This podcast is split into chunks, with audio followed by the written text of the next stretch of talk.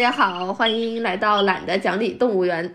嗯，今天我们又是一期比较特别的节目。我们的这期节目里面有各种各样的动物，嗯，由我和黄总一起为大家分享这些动物，然后和他们一起来度过今天的阅读时光。我们今天的这个动物园呢，是在书里面的动物园。我们今天要从我们手头的书里面，呃，找到一些比较特别的动物来跟大家分享。但是为什么我要用“藏”这个字呢？就是我们今天要分享的书，胡总也是吧，并不是以动物为主角或者专门讲动物。可能这本书的名字里面带有动物，但它并不是以动物为主角的。啊，对，这个才是我们今天分享的这个非常好玩的地方，就是也许这个动物只是藏在这本书的某一个角落，甚至它本身都不是一个动物的存在，只是一个动物的意象。它可能，它可能作为一个故事的线索、象征、隐喻等等这些东西吧。咱俩是不是先把这福利说了呀？来吧，今天这个节目开始前，正经聊天之前，我们来给大家带来一个特别哇塞的一个福利，就是最近呢，我们有接触到一个 app，是一个叫做掌阅精选的这样一个读书的 app，来听我们的这个朋友们可以在我们的评论区跟我们互动留言，然后这个掌阅精选的 app 呢会提供一百五十元的阅读币，它这这个一百五十元是。一比一的，就是真的是价值一百五十元人民币的这样阅读币。然后掌阅精选是一个什么样的 A P P 呢？就是可能有些朋友对掌阅也有一个了解，它本身就是做阅读的呃一个软件。那么呃掌阅精选也是一个和大家一起分享阅读的一个社区。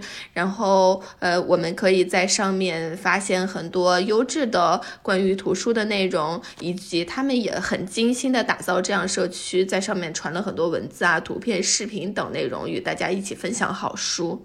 嗯，那么现现在这个呃，目前这个版本呢正在公测的一个阶段，所以大家可以一起来尝尝鲜。然后在我们的这个评论区留言，我们将会选出三位朋友来分享这笔财富。我的邀请码是懒得讲理的呃首字母的大写，就是 L D J L。就是我们播客的这个缩写，对，输入这个就可以去领取这个一百五十元的阅读币了。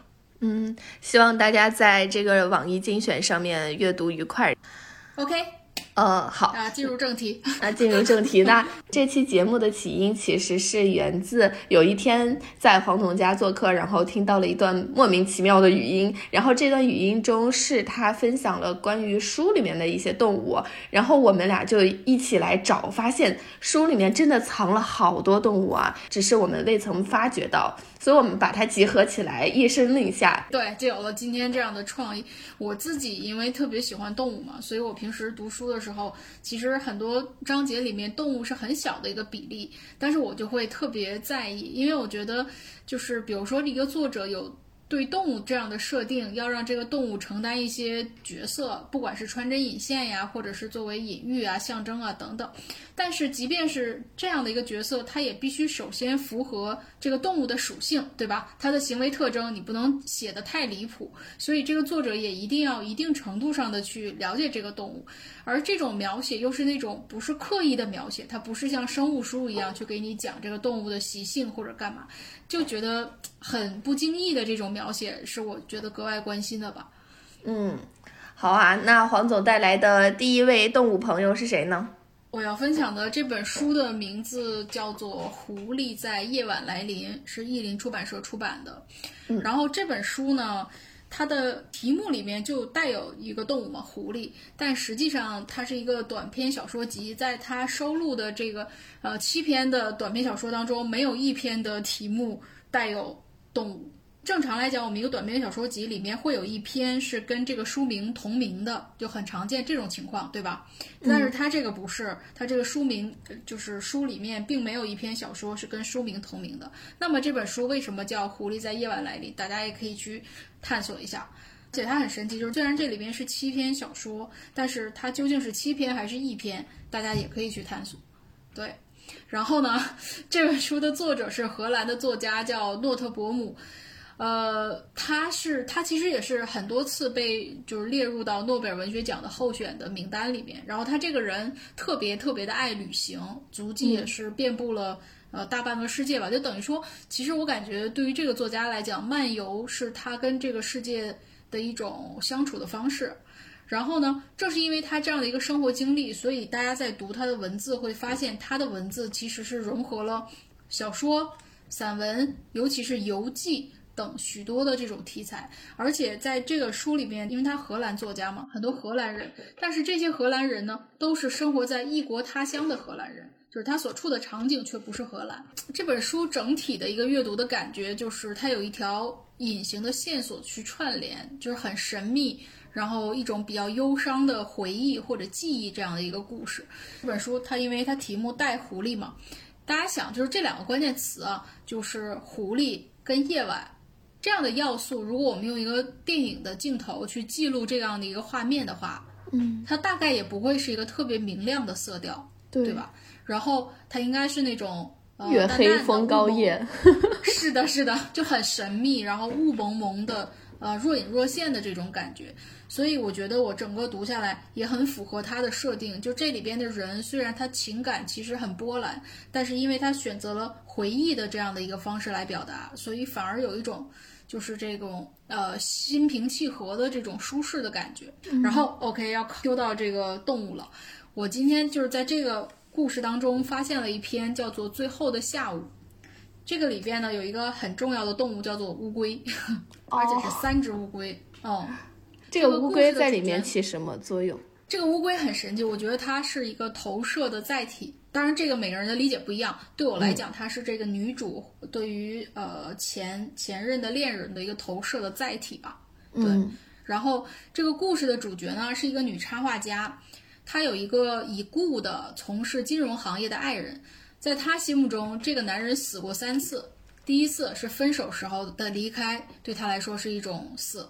第二次呢，是这个人本身的肉体确实死了，这是第二重死。那第三次呢，就是最后一次，也就是他这篇叫《最后的下午》，就是在这个下午，女主对他的遗忘。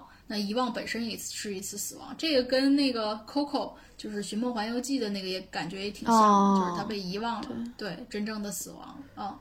然后呢，这个乌龟是什么呢？乌龟是真实存在的。这个乌龟可以理解成是他们相爱时住在一块儿共同的一个宠物。但是呢，这个宠物要打引号，因为他们并不是就是养在鱼缸里，然后这个乌龟也不是买来的。它是有一次这个女主，因为他们住在一个带院子的房子里嘛，她在院子里面挖土，然后这个乌龟就从土壤中冒出来了。因为这个乌龟的巢穴就在他们居住的这个呃院墙的隔壁嘛。嗯。然后对，然后这三只乌龟呢，它每天就在院子里活动。它们会喜欢吃落在地上的这个芙蓉花瓣儿。然后这个女主，因为她是插画师嘛，她画过这些乌龟，然后还给他们起过基督徒的名字。而且呢，这个女主关于乌龟的很多知识都是前男友教的，比如说这三只乌龟嘛，不是，然后。呃，这个女主分辨不出来，就是她觉得长都一样。这个男主就教她怎么怎么去敲打乌龟，去根据背后的这个花纹去分辨谁是谁。对，嗯，他还是以这男女主人公的感情为基调，然后写完了这篇。乌龟是一个工具龟，是吧？对，是一个工具龟。我想可以先分享一下，就是中间一小段，他看着那乌龟，这个他是女字旁的他。他看着那乌龟，这里有好几只乌龟，但只有一只他一眼能认出来。这是他与他，就是他，就是呃单人旁的他。这是他与他之间的又一个大不相同之处。有一天，他坐下来解释如何分辨不同的乌龟。他捉起一只乌龟放在桌上，这家伙马上缩起老人一般的脑袋，蜷缩回龟壳里。他双手在龟壳上拍拍打打。你看这儿，还有这儿。他努力地看着那些记号，看出他指出的花纹。但第二天早晨，花园里爬过一只乌龟时，他还是不能分辨这是否是同一只乌龟。这只乌龟，他之所以能认识，是因为他曾真正用心记忆。这个男主教女主怎么分辨乌龟嘛？嗯，然后我觉得很奇妙的就是，为什么要选乌龟这样的一种动物？就是因为乌龟活得长吧。啊，对，这个我觉得是可能是一点。在乌龟这种动物很有趣，因为它跟人没有什么互动，它不会像猫狗，它没有什么互动，所以它很很容易被投射，它就像一块石头。嗯，他在哪儿？你可以投射给他任何一种东西。那这个故事整个来讲，它是一个呃，就是说因为爱过，又因为分开而生出的一种恨意吧。最后呢，又把这种恨意归归于到遗忘的这样一个故事。所以我特别能理解的就是分手之后身上保留的那种习惯。嗯，就我觉得这个乌龟就好像是一种习惯，因为他从乌龟上学到了很多关于乌龟的知识，都是男主教的嘛。嗯，就好像我们，呃，就是呃，处在恋爱中很长久的跟一个人相处，尤其这个人还是你爱慕的，然后你愿意被他影响的，就是他教给你东西，你愿意去听的。那在分开之后，尤其是让他们这个书里的分开是不欢而散的那种分开，那其实最懊恼的部分。并不是说这个人离开或者干嘛，而是说你没法接受自己身上因为跟他在一起而养成的习惯。这个人已经离开了，但你因为他养成的习惯却改不掉了，甚至是你一个微小的动作，因为他而变变成这样，就是就会觉得很很懊恼这件事情。嗯，所以呢，那个对象就好像行动很缓慢的乌龟一样。他没有刻意提醒我们什么，就是没有那样一个，比如纪念品，说这是他给我买的，我天天摆在那儿看着，并不是，而是他内化到我们身体中的每一个动作，每一个生活的习惯，就是这个习惯出卖了一切，出卖了所有的这些东西。所以乌龟这个动物的选择，它缓慢，它与人不互动，看起来很冰冷，但是它又客观的存在，我觉得就很很恰当，对。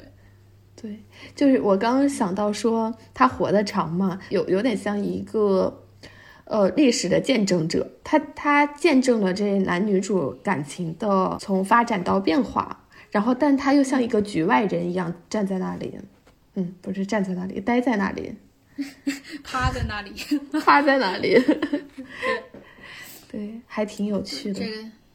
嗯，这个这个小说集也挺有趣的，就是每一篇都是这种淡淡的这个感觉，还挺好的。哦，都是短篇对吧？对，都是短篇。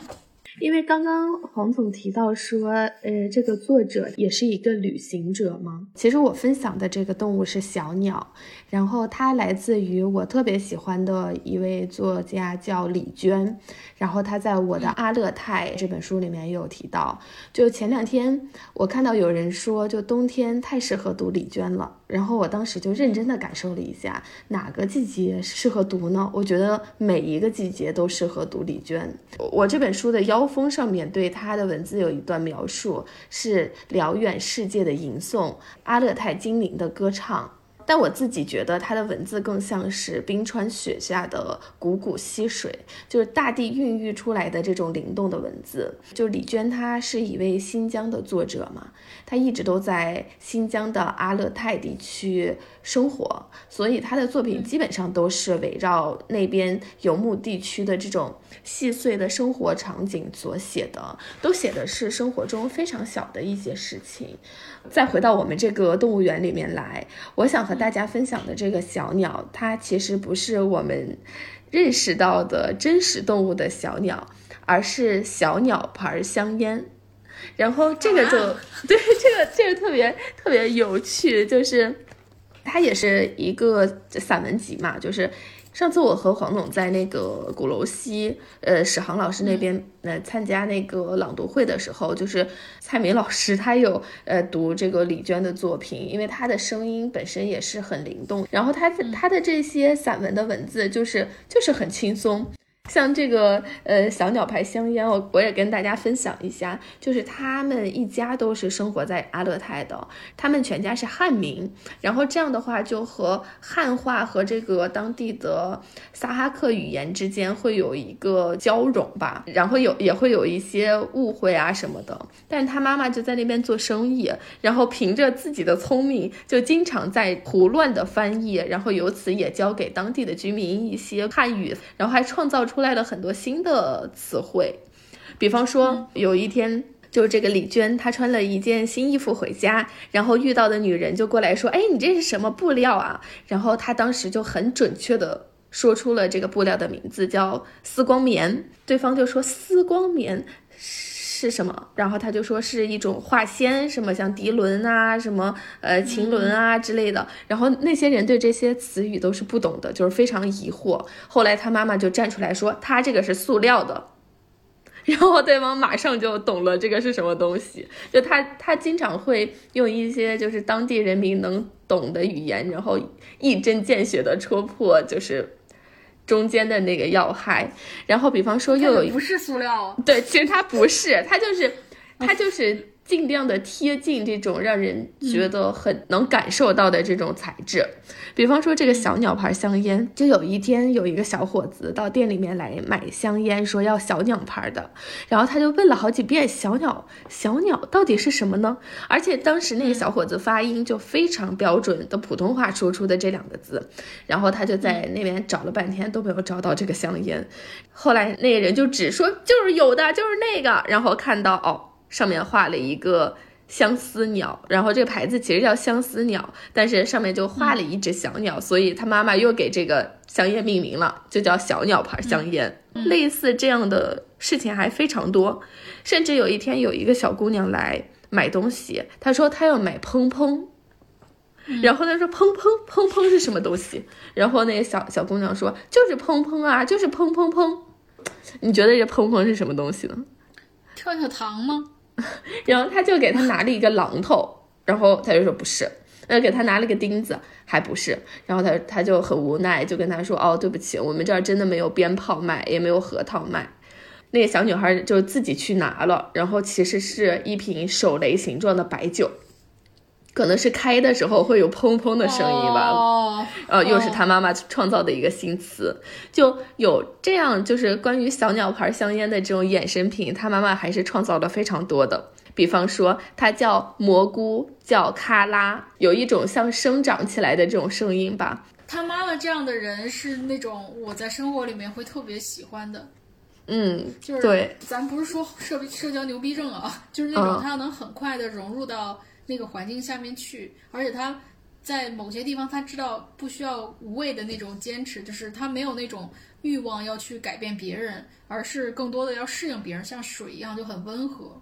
对，而且他可能真的把这种外在的东西，包括你像小鸟牌香烟，它如果精准的，呃，那就是某某牌香烟、相思鸟牌香烟或者是什么香烟，什么哈德门香烟，但它只是把这些外壳全部都褪去了，只留下了这个物体的本质，看似是非常简单粗暴的，但确实，嗯，当地的居民可能就是需要这些。对，而且我特别喜欢这种人，就是说他没有一个劲儿的，就是站在一个好为人师的角度，一定要教明白你这个该怎么读，而是顺应着别人说，哦，原来你喜欢这样读，那就这样，因为本身事情就是要把这个东西给需要的人，这个名称并不重要，所以我觉得这个态度就特别喜欢。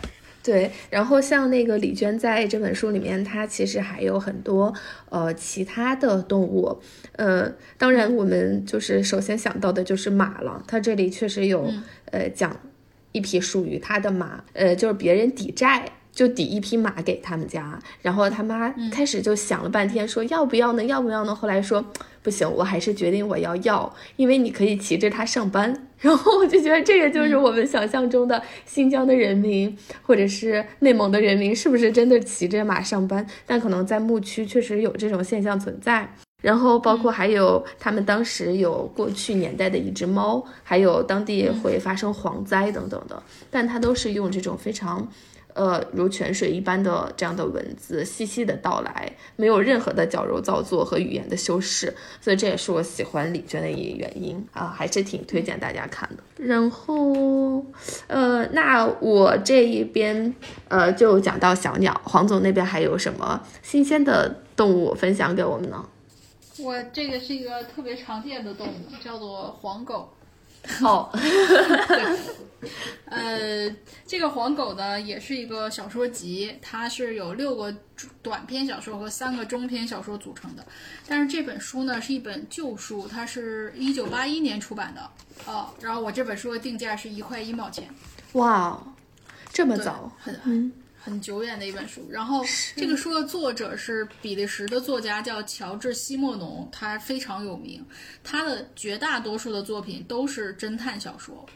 啊，然后黄狗也是也是侦探小说，但是这个黄狗就是我刚刚说的那种情况，就是它里边有一篇小说是跟这本书同名的。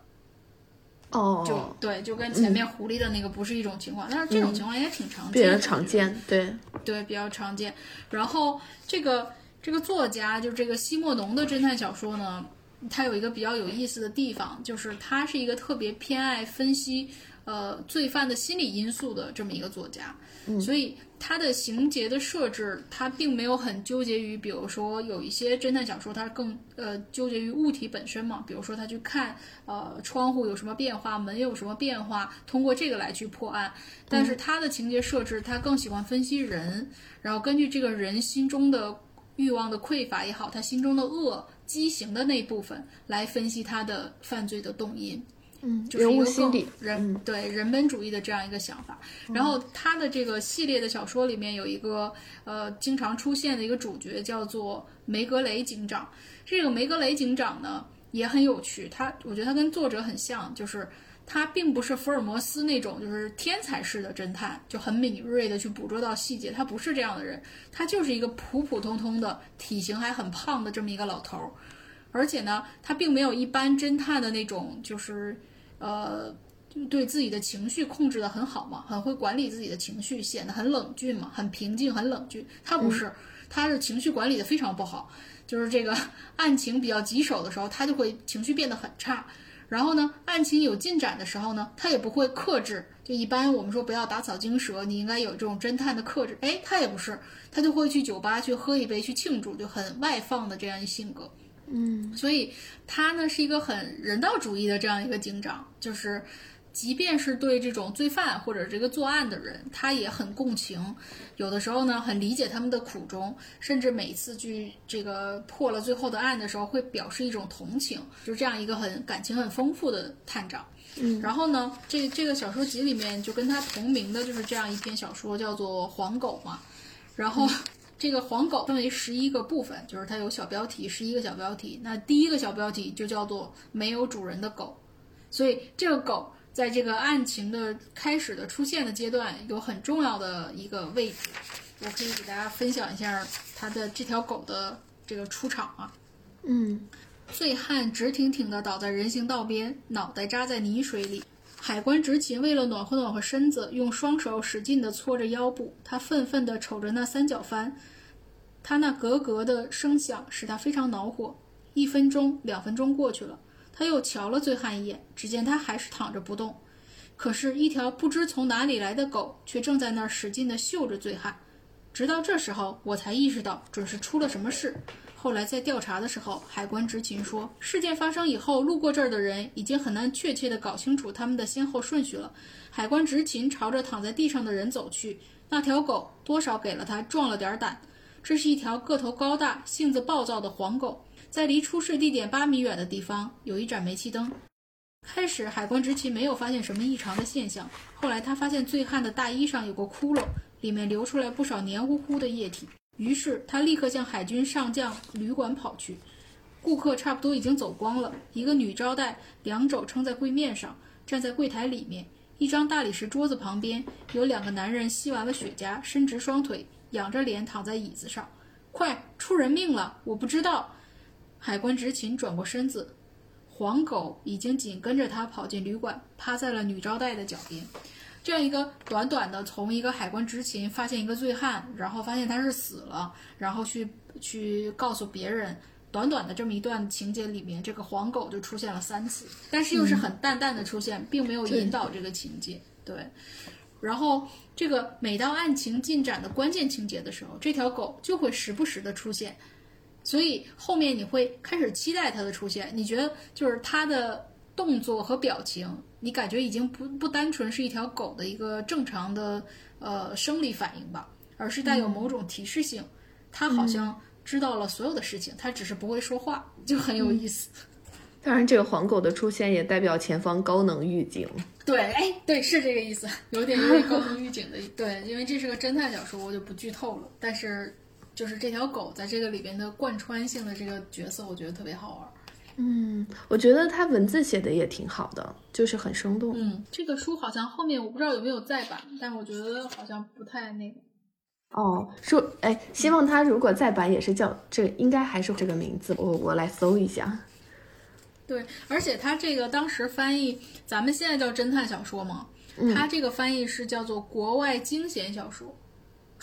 哦，哦，确实挺有年代感的这这个类型。对，惊险小说。胡总的下一本，我的我的下一本书，首先要说，我带来的这一个呃动物物种是黑羊。嗯，然后我觉得这本书一定是黄总非常喜欢的一本书，它是呃危地马拉的一个作者叫蒙特罗索，这个作者啊，就我可能之前。不太了解，但是呢，他一直都是以这个短篇小说见长，而且在拉美文学中好像非常有名，包括像马尔克斯、略萨、呃卡尔维诺和波拉尼奥都对他非常倾慕。他这个呃短篇有的真的是特别短，比较长的可能也只有两三页。书名叫《黑羊》，然后他这本书里面写的全部都是动物，就是各种各样的动物，但是这些动物呢都在大胆的。嘲笑人类愚蠢，大概都是这样的一个短篇的寓言故事吧。它其实附赠了一个反光材质的一个小册子，上面只写了一句话：“世界上最愚蠢的动物。”如果我拿到镜子是吧？对，如果我拿到呃这个小册子想看一眼的话，那照出来的就是我自己，恰恰反映了这本书所想表达的核心。这个世界上最愚蠢的动物，其实不是书内的动物，而是人类。嗯，我给大家随便来分享一一篇吧，就呃讲一下这个也是跟主题相关的这个黑羊，很短啊。许多年前，在一个遥远的国家里，有只黑羊被枪决了。过了一个世纪，一群懊悔的羊在公园里为了这只黑羊立了一座宏伟的马兹雕像，注意是马兹雕像。从此以后，什么叫马兹雕像？就是就是马的雕像，马哦。从此以后，只要黑羊一出现，就将他们快快处决，以便让那些平庸的后代羊群也能借此练习雕塑。你没懂吗？没没听懂，就是就是我我我从表面理解，其实就是。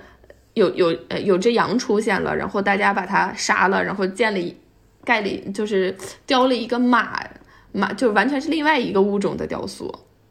然后后来再有黑羊出现，大家就赶紧把他杀了，然后为就是他们杀他的动机只是为了那个雕塑，只是建出更多的雕塑。嗯，完了 完了，我完了，我一点儿也没听懂。这个这个，我觉得跟那个三只老虎很像啊。我觉得他有一点讽刺吧。大家杀他的动机，其实后面就是为了一个错误的结果。一点儿也没听明白，真的，我这我真是一丁点儿都没听明白。我真的觉得这完全是你的梗啊！啊，算了，这个不重要。然后再给大家来来讲一个这个讽刺故事啊。这次讲的是猴子。这个有四页，所以我就大概讲一下故事的梗概。就说那个从前啊，丛林里面住了一只想当讽刺作家的猴子。一开始他就很用功的读书，但是他发现呢，他要当一个讽刺作家，他对人性了解的还不够深。于是他就去拜访他所有的这些动物朋友，然后开始交际应酬，然后去观察这些心不在焉的这些人。由于这个猴子，大家都知道，猴子不是很风趣嘛，然后很机灵，然后也八面玲珑，他就给他的这些动物们带来了非常大的欢乐，所以不管他到什么地方，都受到了盛情的款待。因此，他把如何受到欢迎的艺术揣摩得更好了，所有的人都喜欢和他聊天。他对不管是国家局势、家庭事务、呃国内事务都表现出来非常专精的了解，但是他最初的动因是他想对人类进行彻底的研究，并把他们写到讽刺故事里，所以他就开始写了。有一天，他就跟自己说：“我我要写一篇文章讽刺小偷的行为。”于是他就想写喜鹊，因为他觉得喜鹊就是这样的动物。但是他当他想写喜鹊的时候，他突然想到他跟喜鹊平常在一起社交的时候，嗯，有一些喜鹊对他还是挺好的。然后他就想了想说，嗯，那算了，我还是别写喜鹊了。然后接下来他又想写投机分子，比方说他说我要写蛇，因为蛇就经常，呃，用他鳄鱼的本事进行不择手段的这些，呃，讨好啊什么的。然后，但是他写着写着呢，又又担心蛇朋友觉得自己被影射了，哎，觉得这也不是很妥当，说那就算了。后来他他又说，那我要写那些被迫辛勤工作的那些动物，他就开始写蜜蜂。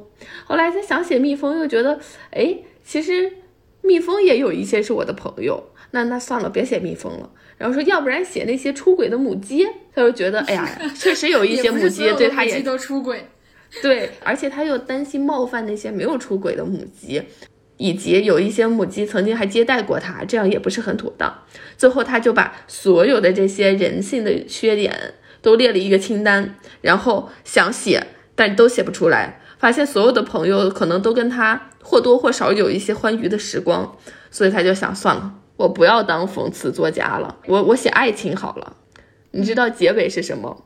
结尾是上面的这些动物都觉得他疯了，并且不再像以前那么盛情且心甘情愿的招待他。为啥？就是因为他变得平庸了，就是他他不再想写讽刺故事，开始接受庸俗的爱情了。哦，就觉得他不再有对他开始照顾大家的那一刻，就是不再想当讽刺作家的时候，他可能已经开始步入常人的角色了。嗯，就开始他不再自我了。对，嗯，是不是还挺好玩的？我觉得，嗯，这个还挺好玩的。它这里面真的有非常多的动物，猴子当然是最多的，还有兔子啊、狮子啊，然后，哎，你来说说呗。我的下一本叫做《放熊归山》，呃，这个作家我特别喜欢，叫约翰·欧文。我还看过他的《神秘大道》什么的，就是非常厉害的一个作家。而且呢，这个《放熊归山》呢是他创作的第一本长篇小说，就是青春、热血、冲动，就是所有这些东西都在这篇小说里面体现出来了。跟他后面的作品相比，就是这种青春的意味会更浓一点。这本书讲了一个，就是我们在逛动物园的时候，无数次想过，但是却没能实现的一件事儿，就是把里面的动物放了。对，所以呢，这个呢，他就是讲了，他是两个青年的男孩嘛，他们心里面非常的狂野，然后渴望冒险，于是呢，他们就骑着一个小破摩托车翻山越岭的出发了。他这里边说。历史上只有两个人解放过美泉宫动物园，一个是精神病人，另一个就是对未来毫无计划的这个大学生格拉夫。嗯，为什么是大学生呢？这就是设定，这主角就是大学生，就是青年人嘛。哦，就是他俩。青年男孩。嗯，对，呃，但是对你问的这个问题特别好。另一个是格拉夫，意思就是出发的时候是两个人，但最后实际上完成这件事儿的只有一个人。另一个人呢？另一个人在途中死掉了。哦，所以这个也是在呃年轻气盛你去做这样一个冒险的时候必定要经历的一个后果吧？对，这个书里面有很多关于动物园的场景，这样一台摩托车把这两个年轻人带向了不同的终点和未来。那其中一个就中途死掉了，另一个带着兄弟的这个愿望继续去完成这个旅程。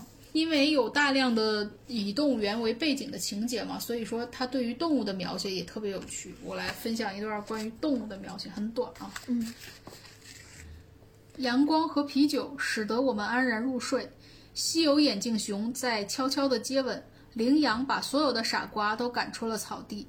在紫红色的伊布斯河上，海象用脚蹼划着船，晒着尖牙，漂白了胡子。但他没注意到，河马正在池边的深水中，以泡沫为掩护。狡猾的河马正张大嘴巴，准备把所有东西都吞入肚子里。海象划船，就是这是一部分。还有，比如说像，呃，长颈鹿一刻不停地在啃着草，直到它够着了太阳，把太阳拽了下来。落到草地上的太阳发着光芒，穿过草丛，照到摩托车上，将车轮和发动机的影子投射到河面上。就大概是这种。哇，这个好好啊，喜欢。对他们有很大段的关于这个年轻人，包括他们中间也有一些情感戏，然后带着女孩在动物园里发生的一些事儿，就很有趣的一本书。所以这两个人之后就是他们是把熊放放放出来了，是吗？对，把熊放出来之后就一直在逃亡什么之类的吗？他是没等放呢，他中间就是遇到了很多事儿，就被绊住脚了。就是他遇到一个女孩儿，然后然后他就是主要他写的是他青春嘛，所以他就各种跟人发生冲突嘛。对，然后其中一个男孩就跟人他把人家的马骑了还是怎么着我忘了，然后就被被人家给打死了，还是被马给踢死了。其实就是跟他的年轻有关。所有这本书讲的并不是要释放动物园这个事儿，因为他释放动物园的这个行为的初衷，就是因为他年轻气盛，他才想干这件事儿。正常人你你放他干嘛呢？你说？你你你怎么会有这么荒谬的想法？就是因为他要把心中的野兽释放出来，他心中有股劲儿，他不知道怎么使好，他不知道使在哪儿好，他就非要干一件你们谁都干不了的事儿。动物园是那么好弄的吗？人家有那个管理员啊，有什么的，而且还犯法呀什么的。但是他就是要做你们做不了的事儿，就是他没有足够的那种理性嘛。因为这本书讲就是青春，你看了会特别的热血。但是你做不出来这个事儿，真的很好。我觉得，我觉得这个意象很好，就是就因为你最后把它就归结的它是青春嘛，然后我觉得它借由一种动物园进行表达，而且你刚刚还说那个疯子，那是不是 可以等同于青春期的人是疯子？就是对，就是可能一股脑的想做一件事儿，不会考虑呃后果吧。但是这个也比较宝贵嘛。对啊，所以但是我觉得你要这么说的话，他设置两个男主也很巧妙，因为疯子，如果你真的是精神有问题的话，你是不用承担很多的责任。但是这个里面虽然他承担的也不是法律责任，但他付出了年轻的生命嘛，就是可能你可以把这两个人拼到一个个体身上，你就会觉得说，没错，你青春可以去释放你的激情，但同时你也不得不承受它所带来的后果。嗯，主要是这样，对，真的很好。嗯，挺巧妙的。胡总，第三本书呢？呃，接下来想分享的是关于食人鲨。食人就是吃人的那个鲨鱼。这食人鲨是来自于有一本叫《深海探索寂静的未知》这样一本书。这本书是讲潜水的。它的作者呢，就是一位海洋爱好者和冒险家，所以他在这本书里就和很多跟他呃有志同道合、有这样兴趣的资深的潜水爱好者一起来探索海洋的秘密。这本书非常有趣啊，就是它的嗯封面首先是有一个人，他的。面前有一个巨大的抹香鲸，这这是它的封面。但是打开这本书，看到它的目录呢，它的目录完全没有一个跟内容有关具体的阐释。它的目录是开始，然后接下来是下潜六十英尺，然后下潜三百英尺，下潜六百五十英尺，然后直到下潜一万英尺。它就是呃以潜水的这个尺度来呃。命名的每个章节，所以我们通过就是看就不同的这个，你可以看到就是海洋以下更深层的这个秘密。封面打开里面就对应的这个目录，就是一个特别美的海洋分层的界面。最左侧也是有一个刻度，从零到一万及一万以下。然后不同的生物都在上面有一个就是展示吧。然后当然了，它这个其实呃里面讲的并不是说关于海洋生物的，它重点还是在讲潜水。但是呃人类在探索海洋秘密的时候，自然而然就会发现更多生物体的这种存在。包括我认识一些潜水的朋友，其中很多也是资深的潜水爱好者。其实他们已经不再把潜水当成是一个极限运动来挑战了，而是潜的越深，你会发现人和自然、人和动物这种和谐共生的关系有更深层的理解。很多人在呃从开始就是作为极限挑战的爱好者，后面就因为潜水变成了动物保护者。我想给大家分享的其实是他在下潜到六百五十英尺这样一个程度发现的食人鲨，呃，这一段其实他并不是说去发现的，而是讲了一个故事，就是这个作者有一天他去那个呃留尼旺岛，就留尼旺岛其实是法国人经常在那边度假的一个岛，这个岛离澳大利亚很近。在法兰西共和国的最南端。这个岛开始人非常少，在一六七一年的时候，这个岛上其实才九十个人，但是到零八年的时候已经超过了八十万人，因为它就是度假太好了，所以尤其是法国人特别喜欢在那边度假，然后就在那边就也进行了很多现代化的一些设置，包括那边的食物现在也变得很好吃，又有阳光，又有沙滩，又有美食，又有现代化，简直是完美。但是就有一件事儿非常可怕。最近这些年，就发现有鲨鱼袭击人的事件一直都在增加，而且还咬死了很多就是在海边冲浪和游泳的人。这个事儿就让大家突然觉得非常恐惧，因为本来就是去那边晒太阳、呃冲浪和或者游泳的，然后这个就就有很大的威胁在里面的嘛。作者呢，他就到那边的时候遇到了一个潜水的爱好者，就是自由潜水员，叫比勒。这比勒他从小就是和鲨鱼一起游泳的，他就说我不相信，就我不相信鲨鱼会吃人、伤人啊。对，他说一定是什么原因诱导他靠近了近海，或者是鲨鱼本身他感受到了一些威胁，威胁或者是是嗯对他觉得这一定是一个意外，所以呢，他们就去探究这件事儿。你知道他们探究的方式是什么吗？这个也是好像近些年就是人类。可能科学家吧，通过鲨鱼这种生生物体，通过它们的身体来探究海洋秘密的一个方式，就是给它们身上贴标记。有点像卫星定位吧，然后等到这个鲨鱼游到海底的时候，就可以圈定它们的活动范围呀，然后包括它们的一些习性呀什么的。但是这个事儿其实特别有风险，因为首先它要自由潜水道跟就是鲨鱼足够深的地方，然后其次它要用和鲨鱼同样的泳姿去接近它，然后接近它之后还要把这个东西贴在它的身上，就是安安家。安装那个传感器，这个事情本身危险系数就是极高的。后来他们就真的给做到了啊！就中间其实讲了非常多的故事。这本书它其中是有一些历史或者是人类科学进程的历史，或者是海洋的简史穿插在里面的。所以它中间也提到说，曾经有一个标识鲨鱼的热潮发生，就是把鲨鱼捕获之后，在它的腹部切开一个小口，然后把标识给它塞进去缝进来，然后再把它们放归到这个大海中。通过这样的一个行动，然后掌握它的一个动态。近三十多年来，就可能有十万只鲨鱼都曾经被这样标识过。他们就用，会对鲨鱼造成影响吗？嗯，好像后面就他们好像慢慢的就会被消化还是什么的，我我有点不哦记得了。嗯，对。胃酸什么的消化掉。对对对，或者是排泄掉了什么的。这个故事的最后呢，就是他们成功的把鲨鱼身上贴到了这个标识，然后也发现了，就是鲨鱼吃人的原因，并不是因为它是一个食人鲨，而是有一个海港的入口处，有很多乘客把那个就是海港的入口当成垃圾桶，就频繁的往里面扔垃圾。然后这个公牛鲨呢，就聚集到了这里，到那个废弃的那个垃圾堆里面去寻找食物，然后在附近海滩，呃。遭受攻击的那些人们，或者是就是被吃掉的那些人，可能就是误入了鲨鱼觅食的这个领域里面了。就鲨然后把它当垃圾了。对，不是当垃，对，也可以这么说吧，就是可能把它当成一个可以吃的一个进食的猎物，所以其实它并不是怪这个鲨鱼去吃人，也不是他们遇到了什么危险，而是就是。人类的活动，人类自身的活动侵犯对对对对对，人类的活动跑到了它的那个正常区域里面了。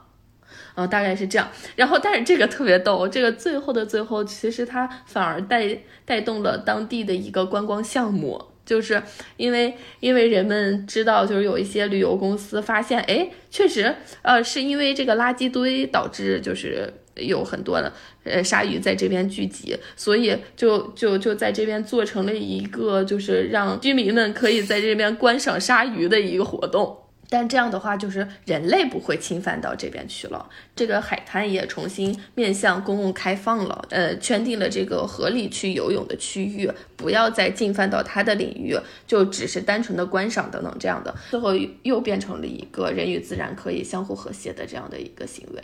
它在这个其中其实也讲到了一些比较有趣的，比方说就是鲨鱼，它是一个可以释放磁场的这样的一个生物吧，呃，它可以潜到很深的海底，但是它不是靠自己的视力，而是靠它发出的这样的一个磁场。然后鲨鱼的本身的身体运作有点像一个巨大的天线，它可以接收到周围的这种信号，如果它发现自己的一个特别喜欢的信号，就会向这个信号靠近。它在这个里面其实说有这种通过磁场来，呃，磁场磁场来进行导航的生物，其实不光是鲨鱼。然后他提到有一个导航能力超强的水下生物叫鳟鱼，然后它也是足够具备这样的能力的。他甚至提到说，就是像我们人类身体里面也有磁铁颗粒，就是在。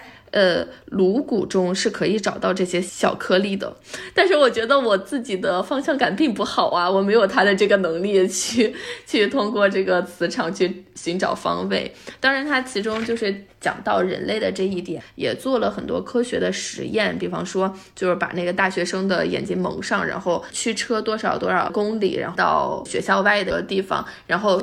让这些学生摘下眼罩的时候指那个学校的方向，有百分之八十的人竟然能指对。人的身体里面本身是有这种磁场的存在的，只是可能通过就长期以来的进化，它已经变得很少了。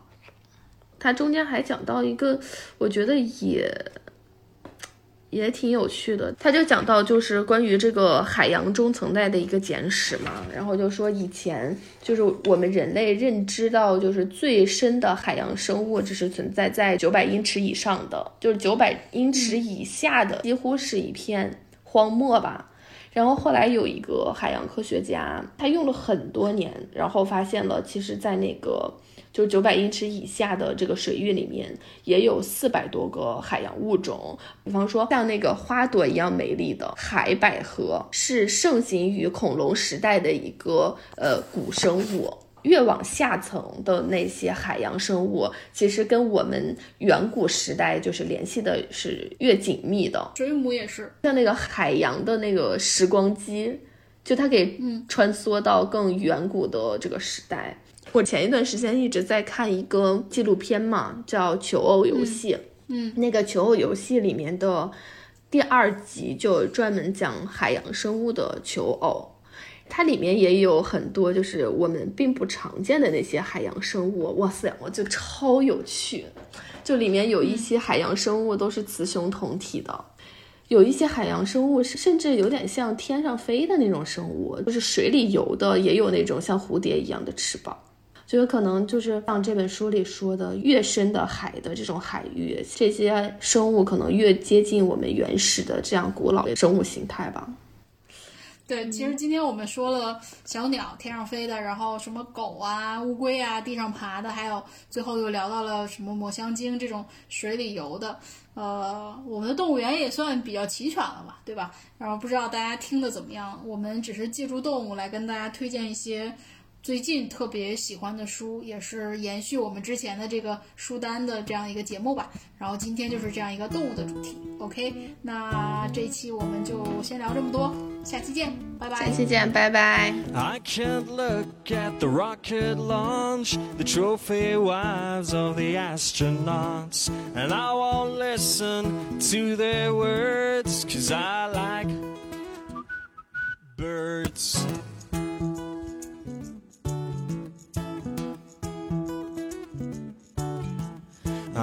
don't care for walking downtown. Crazy auto car gonna mow me down. Look at all the people like cows in a herd. Well, I like birds. If you're small and on a search, I've got a feeder for you to perch on. If you're small and on a search, I've got a feeder for you to perch on.